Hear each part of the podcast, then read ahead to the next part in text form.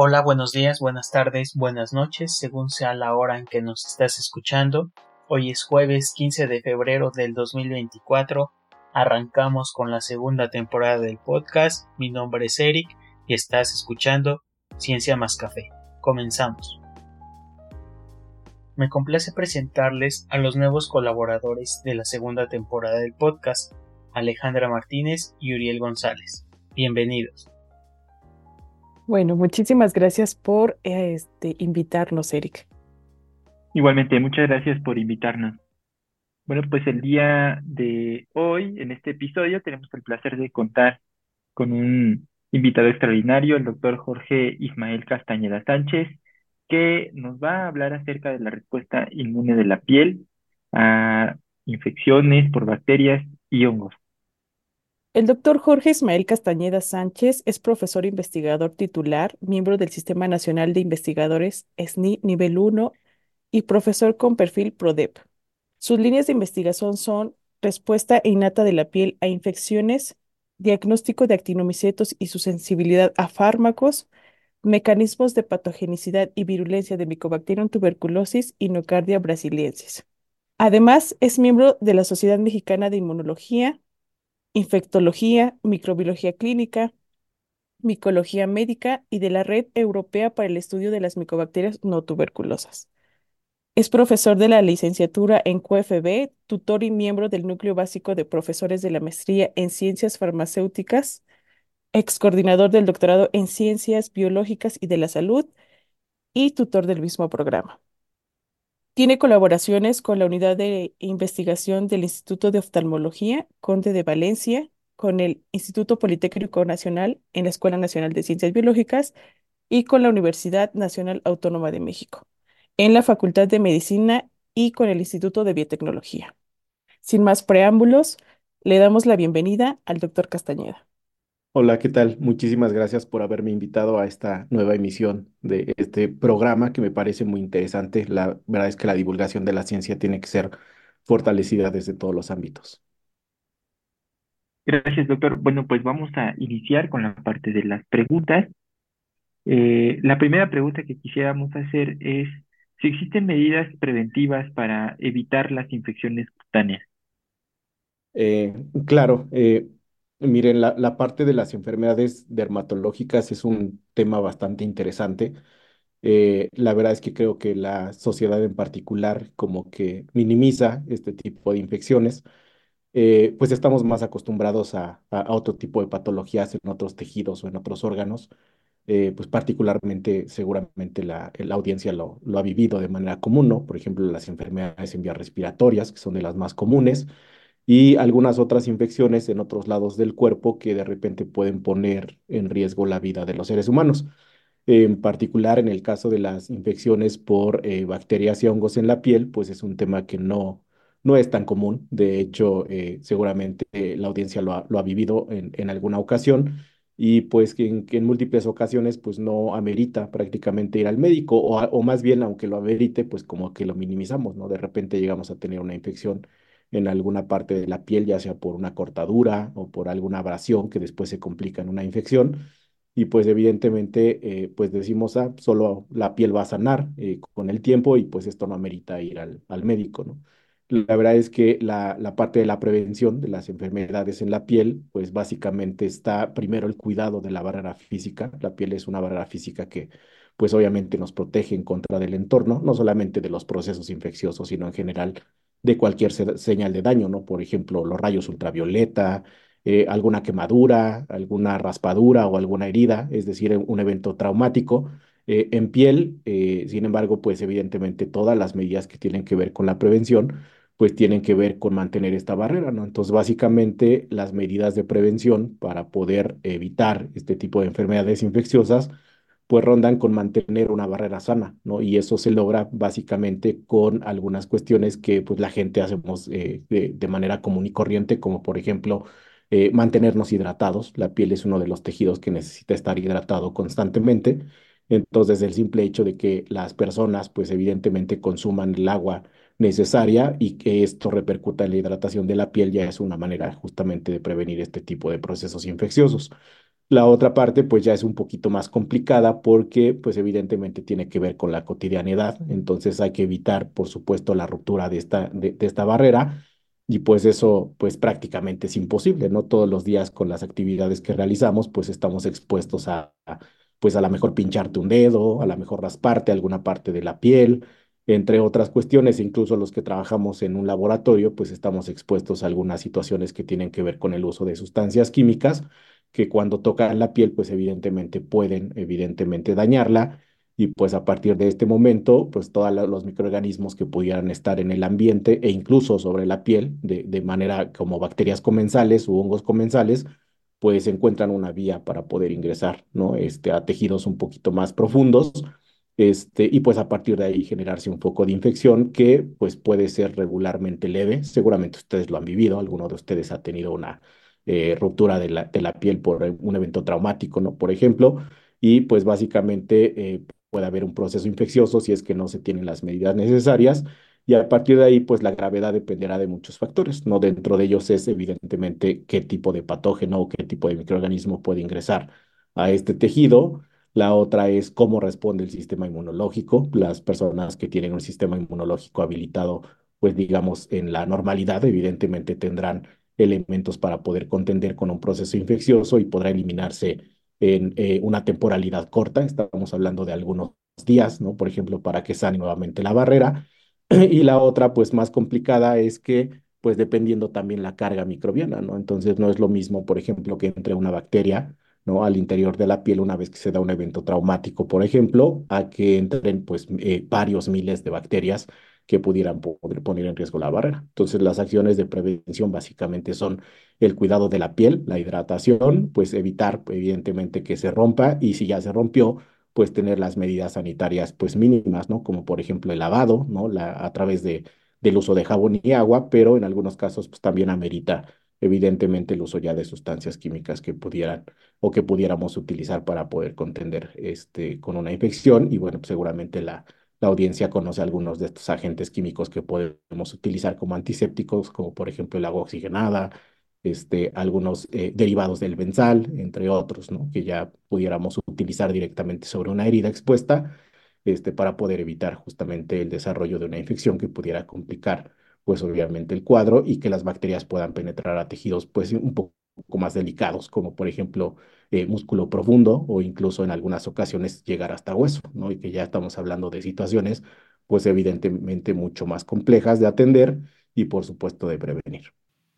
Doctor, una pregunta. ¿Qué son las enfermedades en la piel y cuáles son sus causas? Claro, pues yo retomaría un poquito más atrás, en realidad el, el, el tema del- de las enfermedades en la piel, eh, como casi todas las enfermedades, pueden tener dos orígenes generales, que pueden ser las enfermedades eh, generadas por eh, algunos agentes infecciosos, en este caso los más comunes, digamos que son virus, bacterias, este, eh, y hongos y las no infecciosas, ¿no? Que también seguramente la audiencia más o menos está familiarizadas con ellas, ¿no? Por ejemplo, algunas que tienen que ver con algunas dermatitis atópicas, algunos procesos alérgicos, por ejemplo, ¿no? Entonces, digamos que es el establecimiento de una enfermedad en este tejido y ya dependerá de la causa, pues, pues obviamente que se esté generando este tipo de procesos es que las podemos clasificar en infecciosas y no infecciosas.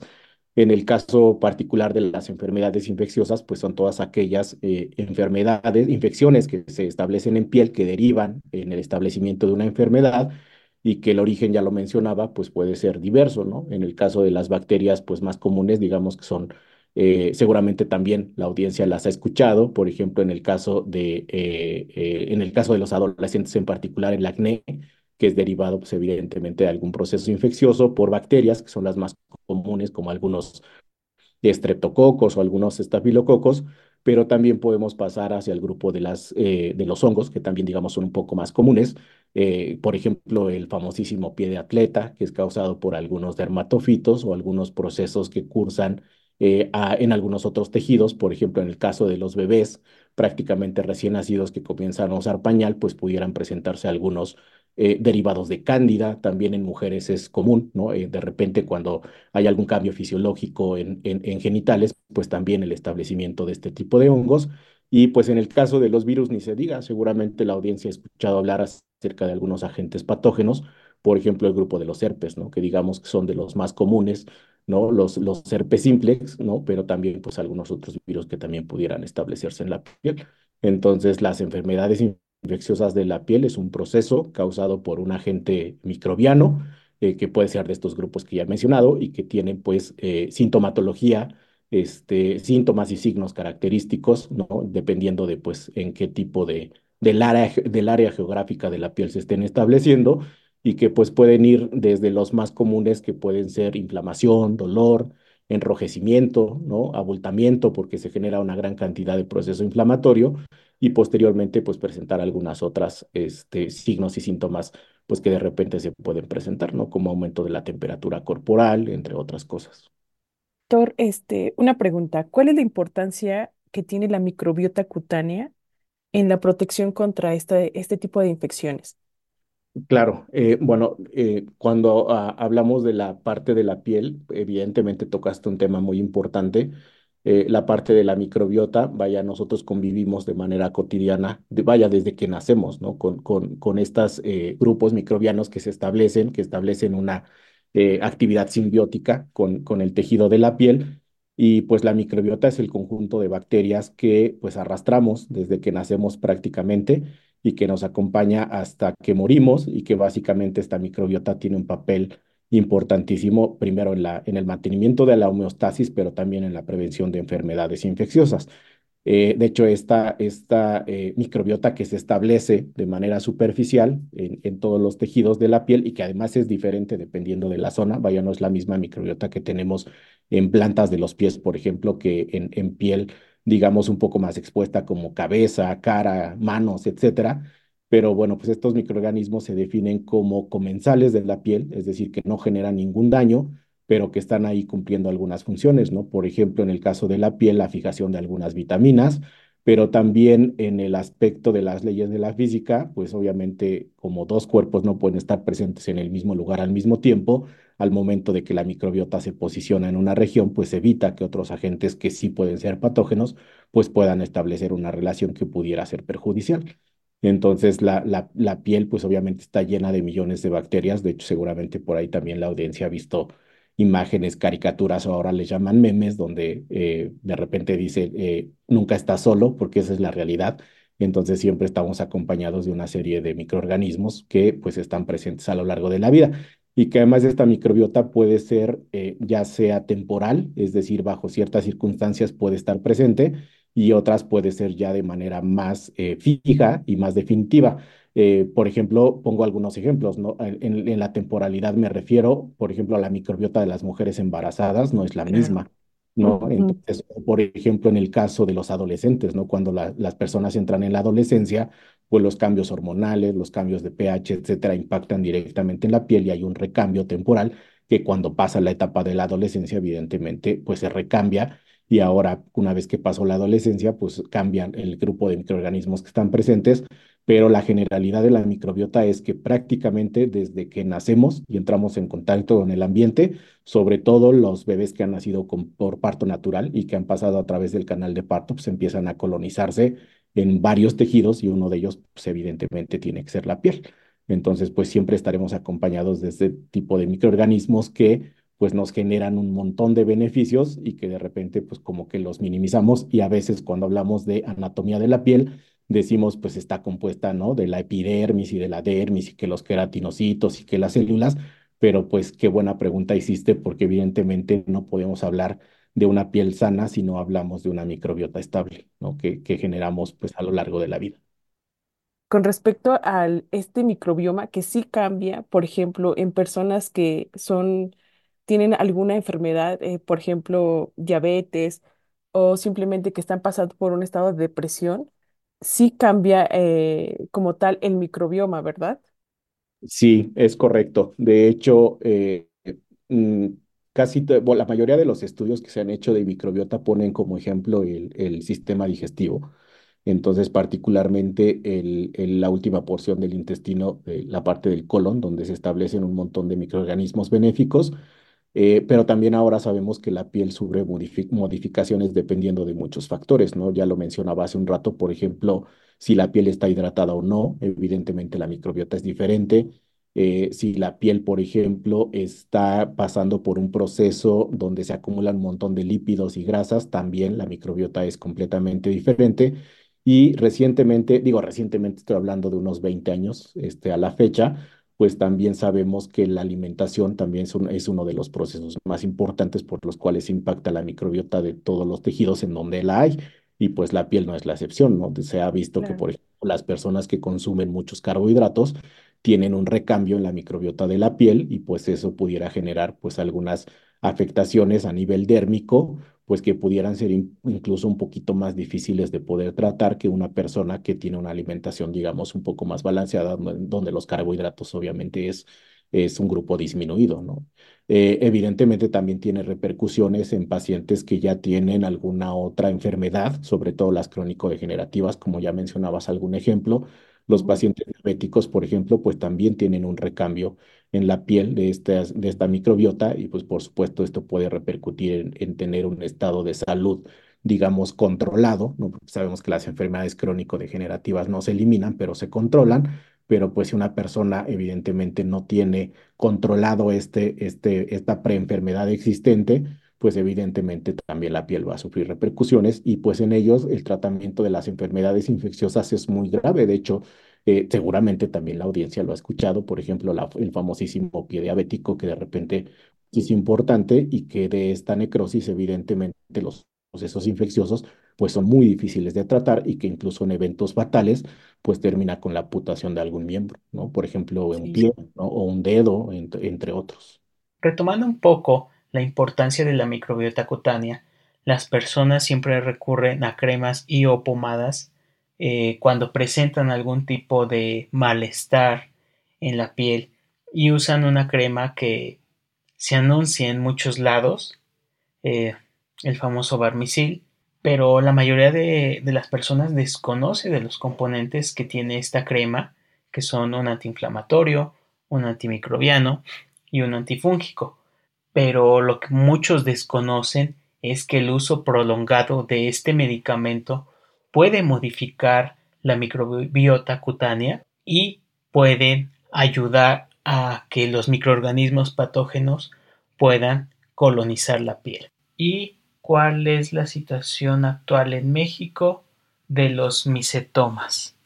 Eh, claro, mira, re- retomo la primera parte que comentabas, me parece muy interesante el comentario que haces, porque ya lo mencionaba al inicio de, de, de, esta charla, eh, las personas como que estamos acostumbrados a minimizar los procesos que de repente afectan la piel, ¿no? Entonces, de repente hay un proceso infeccioso y lo primero que prácticamente va a recurrir la población es a los remedios caseros, ¿no? Entonces, el asunto con los remedios caseros o la recomendación del amigo del amigo, pues es que básicamente hay ciertos agentes que en lugar de beneficiar perjudican, sobre todo este, eh, algunos eh, remedios caseros que pues evidentemente no está comprobado, ¿no? Por ejemplo, el uso en el tratamiento de las enfermedades infecciosas y que a largo plazo puede, pues, por ejemplo, tener alguna repercusión.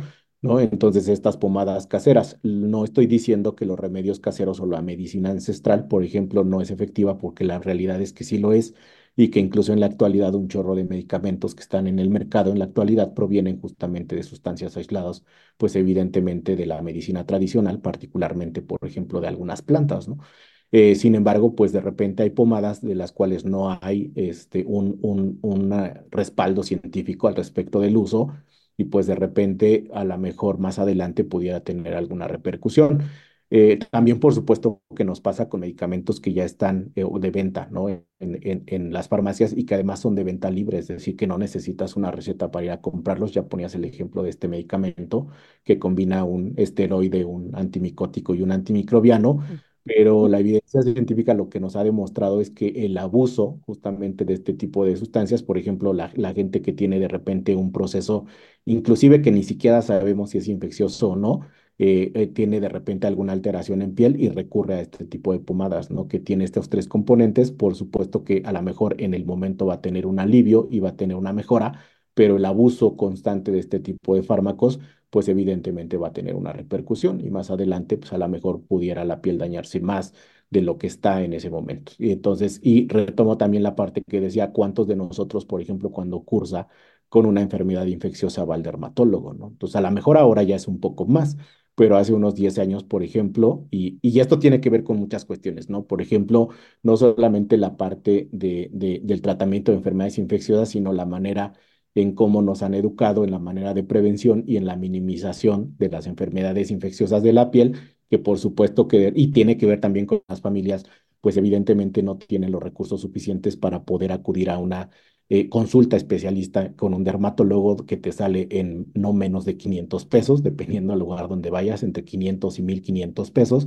Y pues evidentemente, pues lo que decimos es, pues no, pues mejor hay que ir al médico cuando realmente lo amerite aunque en realidad muchos procesos dermatológicos sí ameritan que nosotros pues tengamos un acompañamiento de un especialista. En la actualidad, evidentemente, ya hay muchas más personas que acuden al dermatólogo. Yo creo que es una de las especialidades que están teniendo, digamos, un poco de más auge, ¿no? Dado las complicaciones que más adelante pueden tener, pero aún así, con este cambio este, generacional, donde ahora ya acudimos, ¿no? Al, al dermatólogo para tratar procesos este, de la piel infecciosos o no, pues todavía son pocas las personas que pueden tener accesos a este, acceso a este tipo de, de, servicios, ¿no? Pongo un ejemplo, en las comunidades rurales, ¿no? Donde vas a conseguir un dermatólogo, pues evidentemente, pues en, en una clínica pues un poco más completa, ¿no? En un área mucho más completa, pero eso implica evidentemente el gasto de poder pagar la consulta y luego los medicamentos que, se, que se refieren. Eh, la segunda parte que me comentabas, evidentemente hay diferentes procesos microbianos que pueden derivar en una infección en la piel.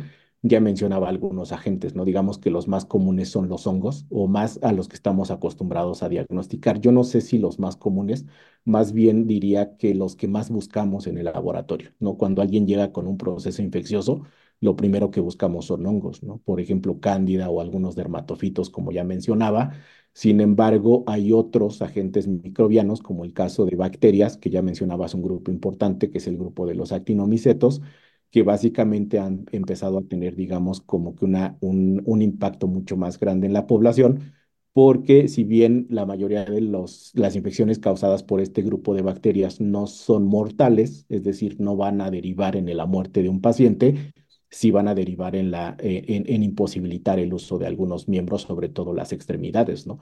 Entonces, cuando se establece, por ejemplo, en pie, ¿no? Porque en los campesinos además es más común la aparición de este tipo de infecciones, porque pues eh, usan guaraches o andan descalzos y además tienen contacto con la tierra, y en la tierra viven este grupo de microorganismos, son saprófitos del suelo, una vez que hay una ruptura. O un, un, un desgaste de la piel, ingresan y pueden generar un proceso infeccioso y menciono la parte incapacitante porque hemos visto nosotros que hay pacientes que pueden cursar con la infección en pie, por ejemplo, de aproximadamente 20 o 25 años de evolución.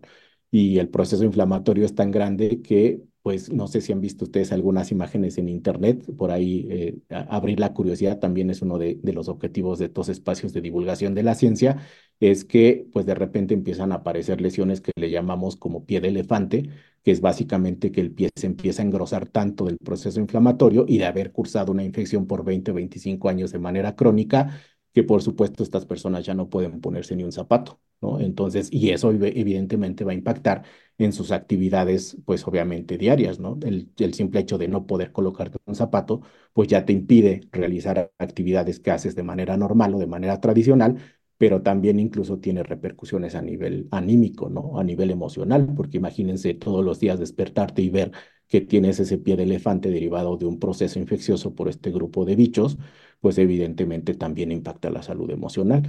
Eh, este grupo de, de, de enfermedades entran eh, en el grupo de enfermedades que la Organización Mundial de la Salud ha clasificado como desatendidas. Eso significa que ahí han estado ¿no? por muchos años, que cada vez diagnosticamos más pacientes con este tipo de, de enfermedades infecciosas en piel, pero que, como insisto, como no ponen en riesgo en muchas ocasiones la vida del paciente, pues se desatienden, ¿no? O se desestiman y pues evidentemente no las diagnosticamos y por supuesto que no las tratamos a tiempo. Entonces, cuando ya queremos tratar un pie de elefante derivado de un proceso infeccioso por estos bichos, pues evidentemente el médico se enfrenta a un reto extremadamente amplio porque pues cualquiera de los eh, eh, tratamientos que existan, ¿no? Básicamente antibióticos, pues no va a ser, digamos, lo más efectivo, dado 20, o 25 años de evolución, pues donde el paciente no fue tratado con ningún medicamento. ¿Qué impacto tiene hacia la resistencia a los antimicrobianos?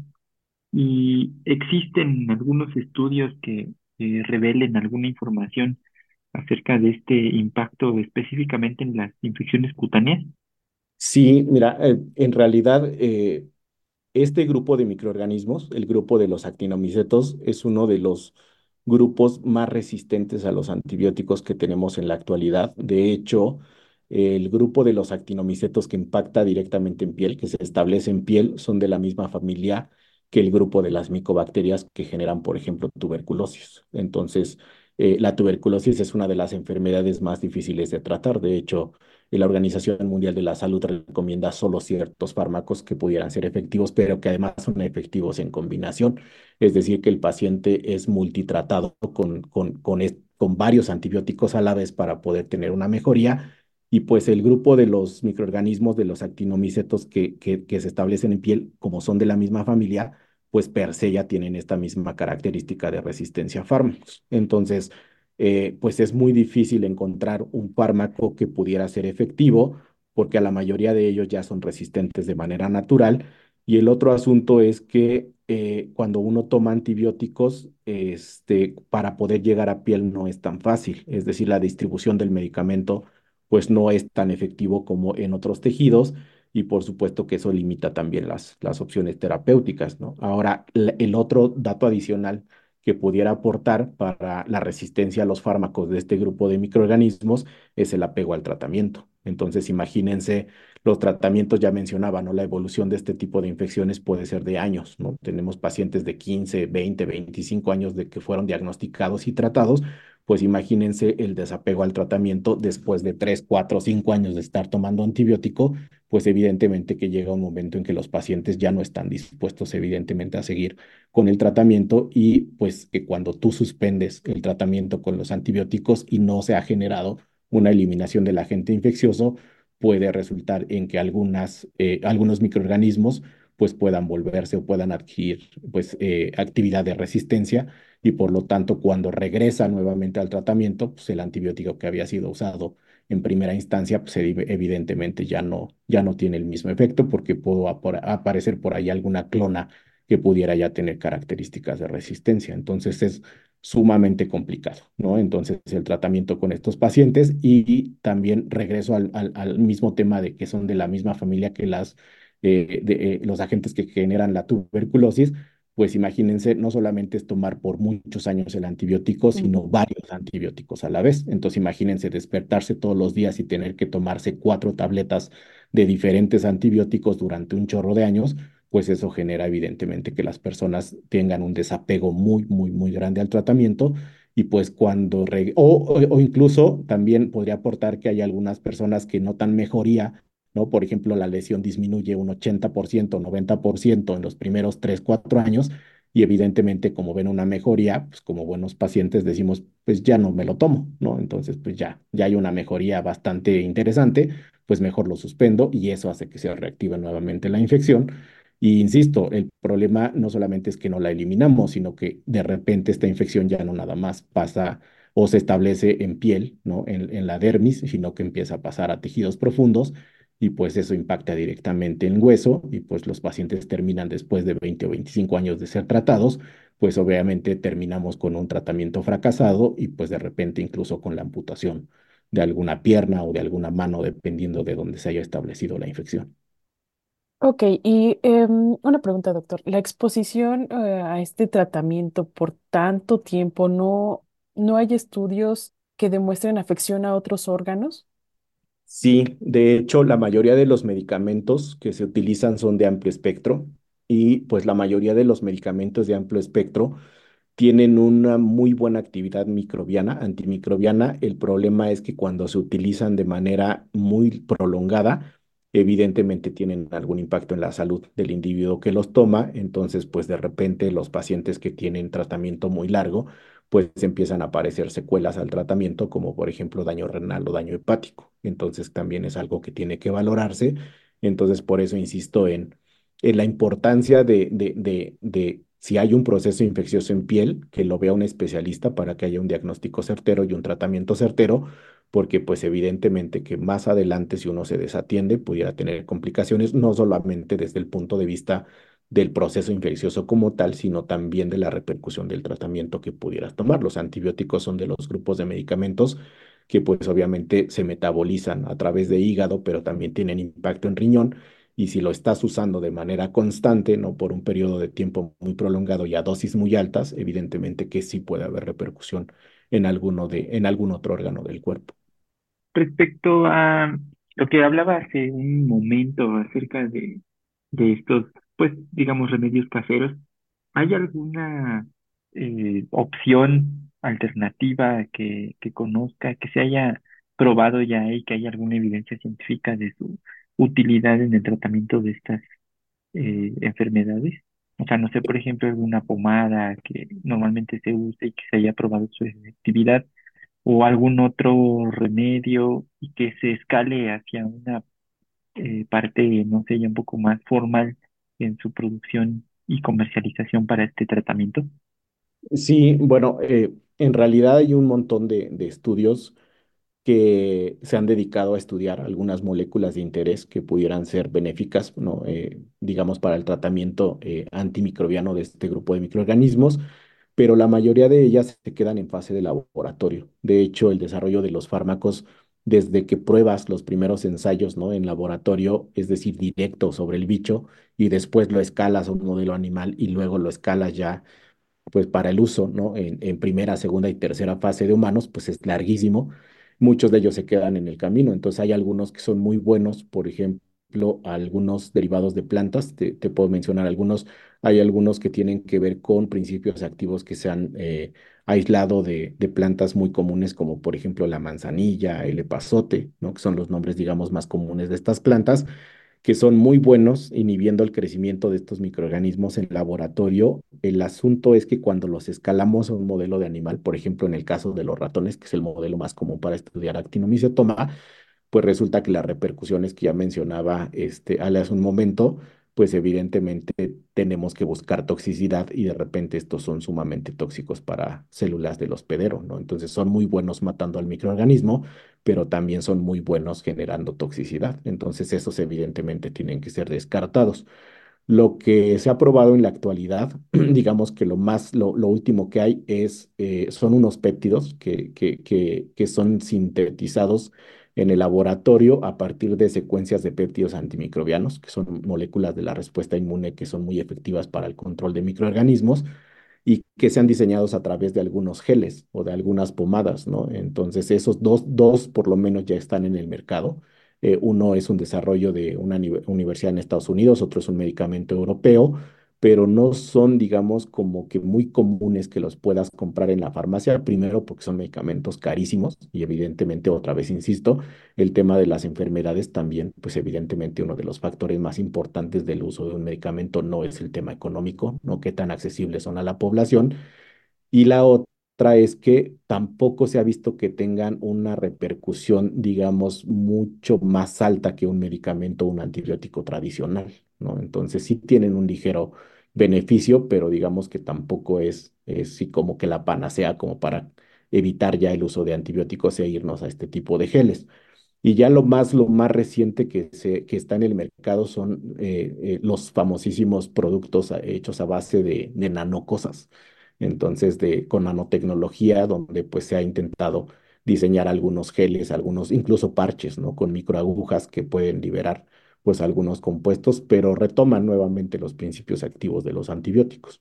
Entonces, digamos que eso es como que lo más nuevo, pero también en el caso de los parches, que por lo menos hay uno ya en el mercado eh, que se puede utilizar para el tratamiento de enfermedades infecciosas, volvemos al tema de los dineros, ¿no? Entonces son pues medicamentos que son de alto costo e insisto, imagínense estarlo usando por cuatro o cinco años, pues ya, ¿no? Se vuelve una rentita, ¿no? El estar comprando este tipo de medicamentos. Entonces, digamos que eso es lo más nuevo.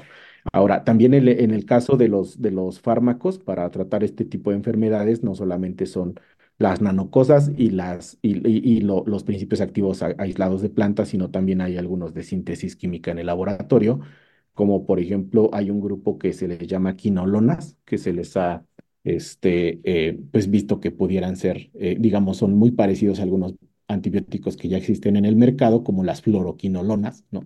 Y que pudieran tener un buen efecto, pero insisto, es tan, tan poco el dinero que se invierte en investigación para estas enfermedades infecciosas desatendidas que pues evidentemente nos va a tomar un montón de tiempo poder contar con un producto aprobado por, por algún organismo regulador, ¿no? Como este FDA o, o, o la Agencia de Medicamentos Europea, ¿no? Entonces estamos hablando de 25 años de investigación para que pueda establecerse más o menos un medicamento en el mercado. Entonces, por eso insisto en el tema de las enfermedades desatendidas, justo a eso se refiere, ¿no? Que dado que son pocos, relativamente pocos los casos que se diagnostican, pero además no son potencialmente mortales, pues evidentemente la industria farmacéutica pues, no las tiene en la mira como para desarrollar nuevos productos que pudieran ser benéficos, ¿no? La industria farmacéutica está enfocada más a medicamentos que, que impactan directo en otras enfermedades que son más comunes en la población. Bueno, ya ahondando un poquito más sobre sus líneas de investigación, eh, como nos ha mencionado, el actinomicetoma es una infección pues granulomatosa crónica, siendo la más frecuente este, causada por Nocardia brasiliensis. ¿Qué nos pudiera compartir acerca de esta bacteria, doctor?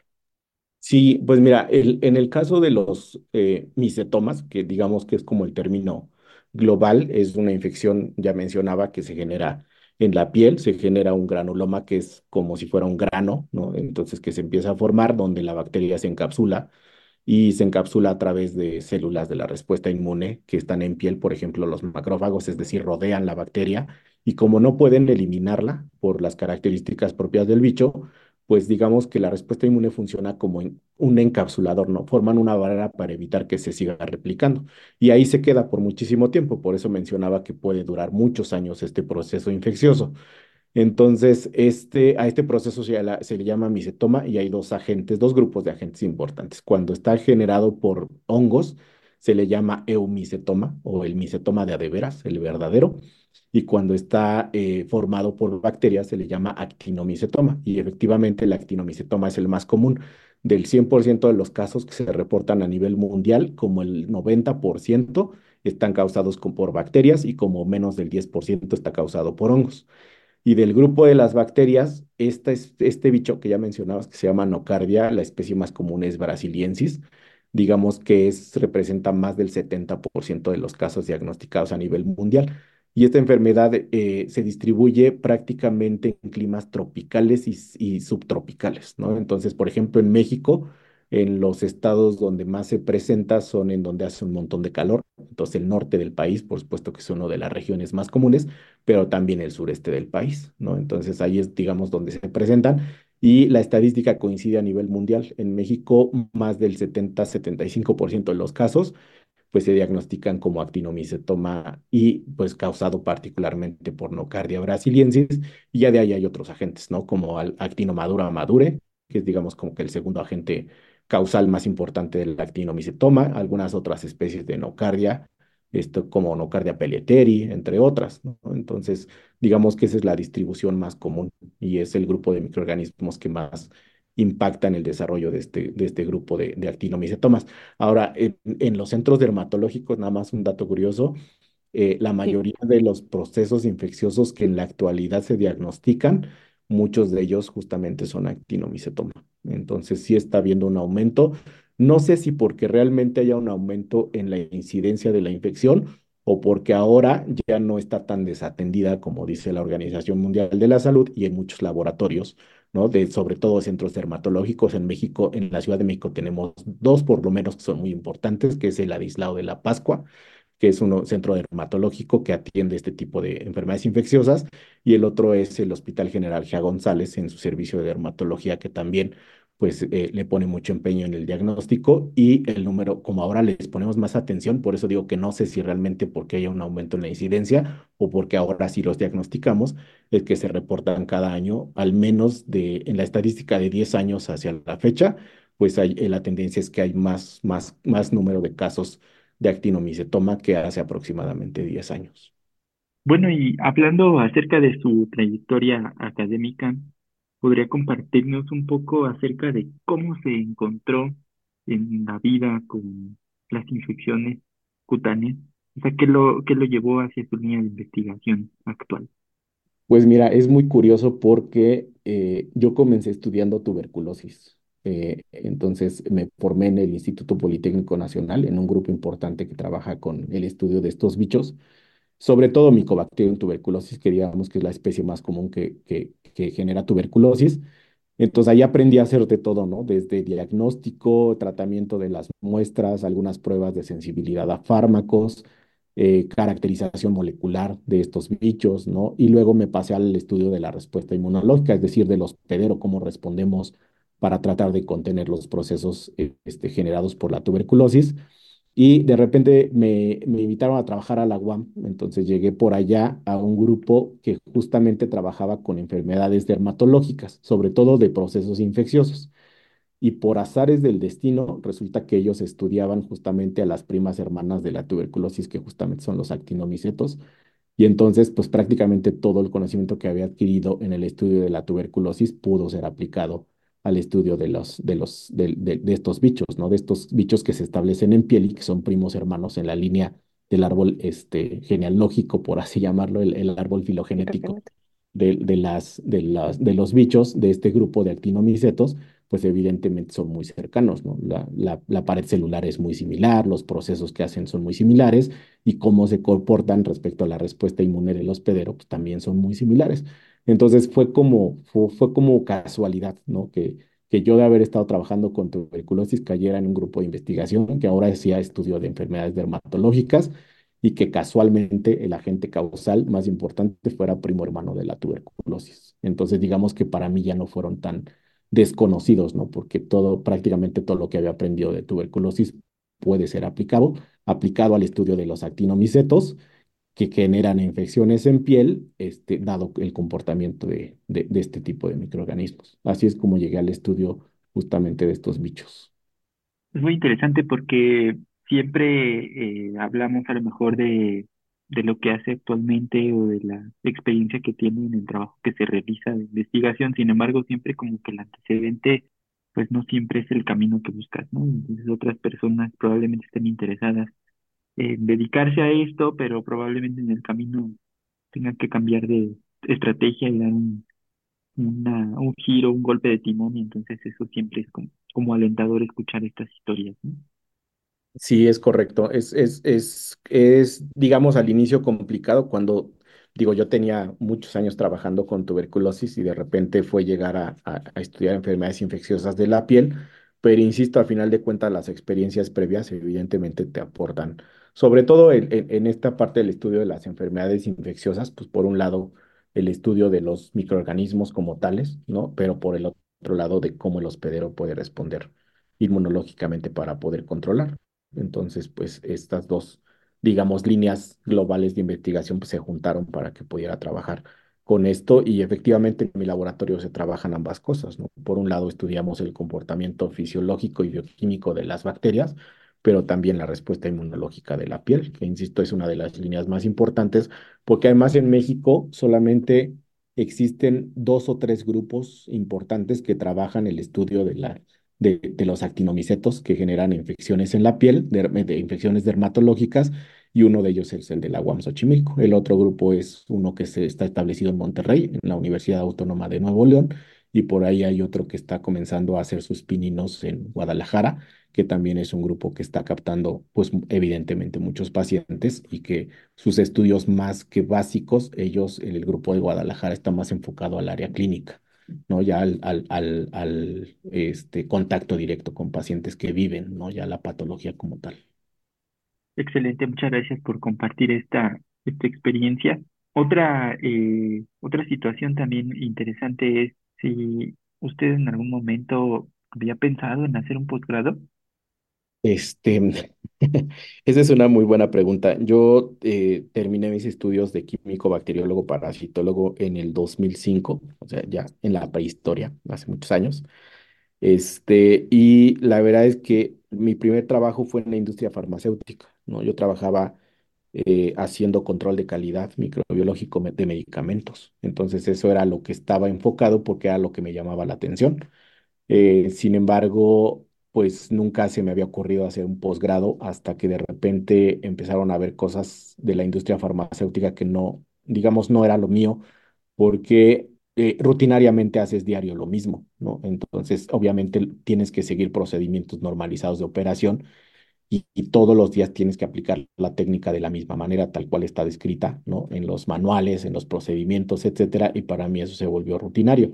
De repente salió la oportunidad de hacer un posgrado y fue cuando dije, bueno, vamos a probar, ¿no? Hacer una maestría y de ahí me seguí directo con el doctorado y pues evidentemente me di cuenta que lo mío no era seguir eh, procedimientos ya establecidos, sino más bien ir hacia la parte de la intuición y la parte, pues evidentemente, de, de, generar, digamos, modificaciones a cosas que pudieran responder preguntas que probablemente son preguntas muy sencillas, porque cada vez que tratas de responder una salen 20 mil más, pero que pues la parte de la investigación alimenta yo creo que mucha parte de la imaginación, ¿no? Y de todos los días pues intentar que si bien hay que hacer técnicas que están establecidas y que hay procedimientos, pues la investigación te permite pues jugar con la imaginación y pues jugar con toda esta esta situación de modificarle cosas para ver, pues obviamente, o intentar responder preguntas mucho más complejas que un resultado metodológico de sí o no, o una concentración en particular, sino más bien ver un, un problema más global, ¿no? No solamente de tener una concentración medida en microgramos, sino qué significa eso y qué impacto puede tener en un procedimiento, ¿no? El, el que sea que estés estudiando. Y pues de ahí se, se, se desarrolló completamente mi interés por estar del lado de la investigación y pues también, por supuesto, siempre acompañado de la docencia, que también es otra de las actividades que realizo en la UAM. A nombre del equipo de Ciencia Más Café, agradecemos la participación del doctor Jorge Ismael Castañeda Sánchez. Doctor, ¿alguna red social que nos pueda compartir eh, por si alguien está interesado en ponerse en contacto con usted? Eh, sí, claro. Eh, nosotros, eh, bueno, trabajamos directamente en el laboratorio de inmunología de la División de Ciencias Biológicas y de la Salud de la UAM Xochimilco, que es una de las mejores cinco universidades públicas del país y nuestras redes sociales son en Instagram, nos aparecemos y en Twitter como arroba inmunowam y en Facebook aparecemos como Laboratorio de Inmunología DSB UAM X, que significa Departamento de Sistemas Biológicos de la UAM Xochimilco y pues ahí básicamente compartimos pues no solamente resultados de nuestras investigaciones, sino también pues eh, cosas que pudieran ser de interés, en este caso de las enfermedades dermatológicas, con un aspecto, digamos, más eh, de divulgación, ¿no? De la ciencia. Yo siempre he dicho que las enfermedades dermatológicas tienen que ser atendidas de la misma manera que cualquier otra infección, porque pues evidentemente la salud en todos los tejidos pues es uno de los temas que tienen que ser prioritarios en un individuo. No sé si Alejandra, Uriel quieran agregar algo más. No, pues agradecerle al doctor por su disponibilidad y sobre todo por compartir sus conocimientos en un área que, como él dice, es un poco conocida y para nosotros es un honor que, esté haciendo este podcast. igualmente para mí, muchísimas gracias por, por compartirnos de su experiencia y sobre todo porque quisiera resaltar la parte que comentó de, que son enfermedades olvidadas y entonces eso creo que, resalta mucho la importancia del trabajo que, realiza. muchas gracias y gracias a, a los compañeros. Si te gustó el podcast, dale like, suscríbete, no olvides seguirnos en nuestras redes sociales y recuerda que nos puedes escuchar en las principales plataformas de podcast. Hasta la próxima.